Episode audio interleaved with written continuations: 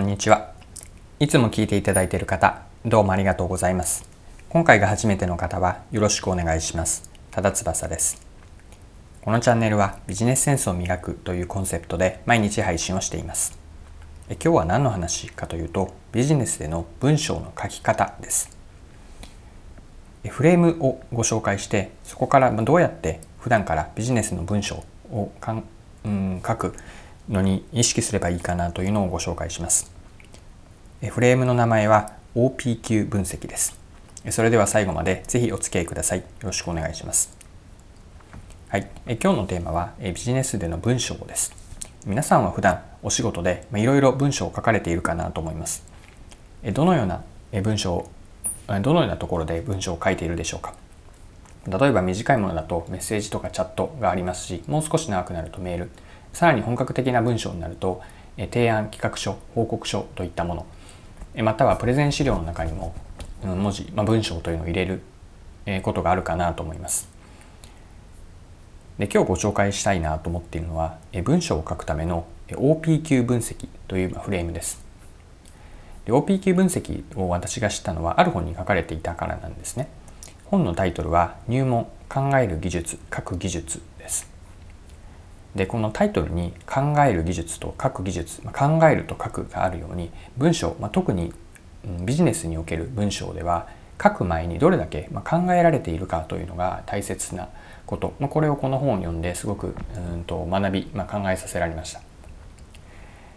で文章を書く前に、まあ、考えようと言われて、まあ、それは当たり前だよねというふうに思われるかもしれません。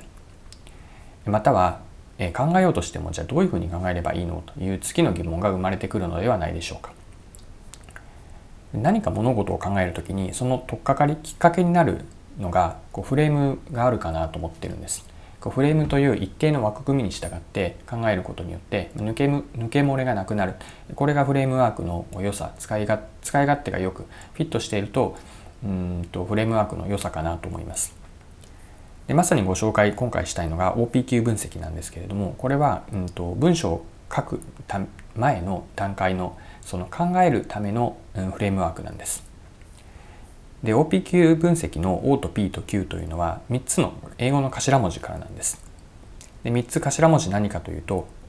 何かというと Objective、Problem、Question です。もう少し補足をすると OPQ 分析でえー、と考えていくのは最初の Objective これは読み手にとってのこう目的は何か。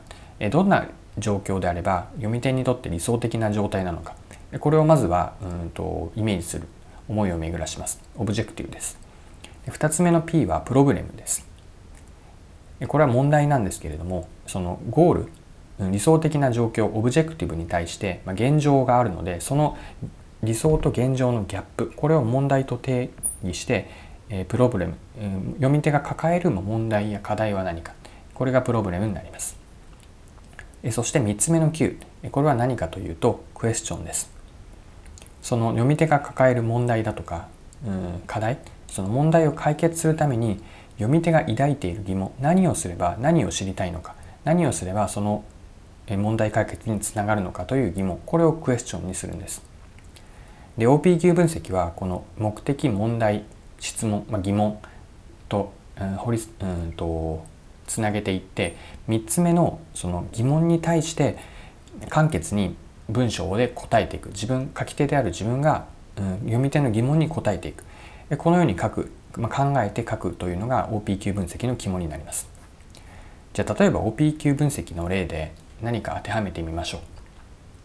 う。うんとじゃあ皆さんご自身が営業の方だと想定をして、まあ、上司である、うん、課長とか部長が、うん、そうですねうんと抱えている問題部長上司である部長が抱えている問題が、うんと、期間目標例えば四半期の目標である売上を達成する、まあ、これを目的に当てますね。で問題というのは、うんとまあ、順調であって売上の予測、まあ、推移があったんだけれどもしかし、えー、とここへ来て急にあの厳しくなって目標達成が難しい状況である、まあ、これが問題。それをどうするかというのが課題だとします。じゃあ上司のクエスチョンは何かというと売上を達成するために何をすればいいのかという疑問を持っているとします。でこのように OBQ 分析を設定すればあなたご自身が何か部長に書くメッセージこの疑問に対するメッセージというのは、うんと、肝は売上目標を達成するために何とか達成するために何々をした方がいいというま提案これは疑問に対する書く内容になりますでもしですね、うんと、上司が持っている疑問が今のようなどうすればいいかではなくてなぜここへ来て急に売り上げが伸び悩んでいるのかというこう原因を知りたいであればその